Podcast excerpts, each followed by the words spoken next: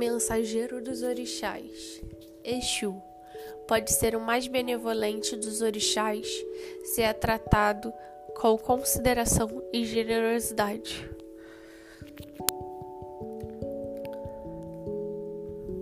Conta a lenda que houve uma demanda entre Exu e Oxalá para que pudesse saber quem era o mais forte e respeitado.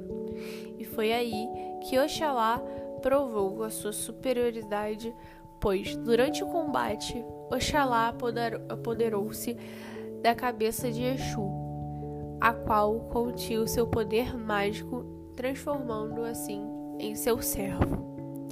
Oxalá então permitiria que Exu, a partir de então, recebesse todas as oferendas e sacrifícios em primeiro lugar a importância de Exu é fundamental, uma vez que ele possui o privilégio de receber todas as oferendas e obrigações em primeiro lugar. Nenhuma obrigação deve ser feita sem primeiro saudar Exu. É o dono de todas as encruzilhadas e caminhos. É o homem da rua, quem guarda o portão e o portão de nossas casas. Quem tranca, quem destranca e movimenta os mercados, os negócios, etc. Exu também nos confirma tudo no jogo de, de Ifá.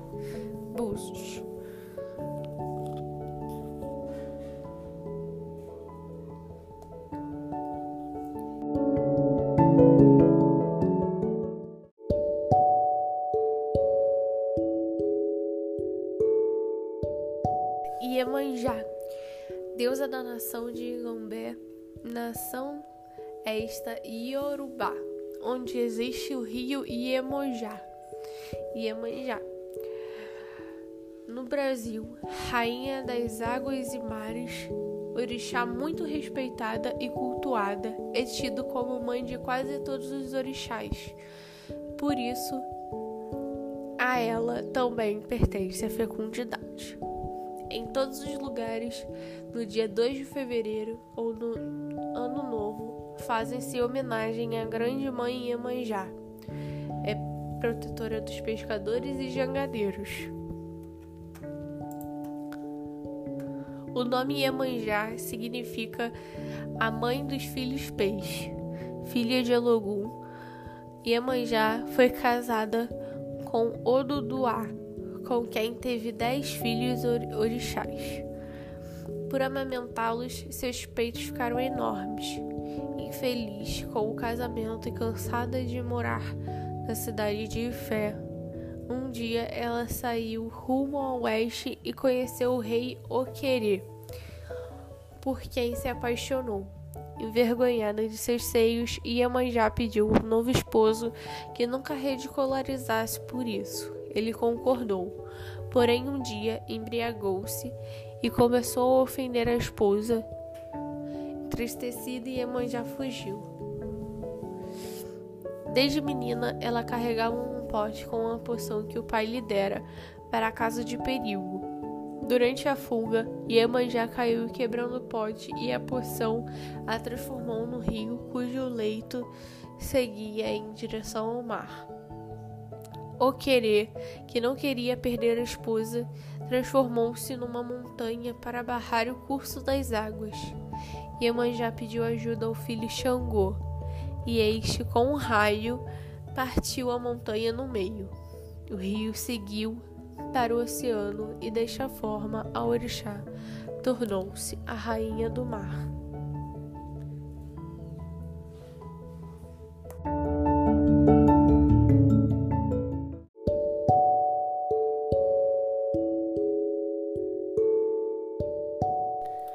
Oxalá, orixá associado à criação do mundo e da espécie humana, apresenta-se de duas maneiras: moço, chamado Oxaguian, e velho, chamado de Oxalufã. Simboliza paz e é o pai maior das, de nossas nações da religião africana.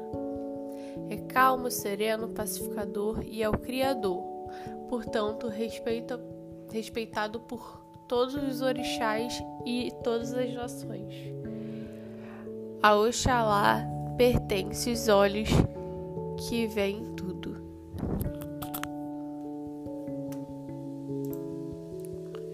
Oxalá decidiu visitar seu filho Xangô.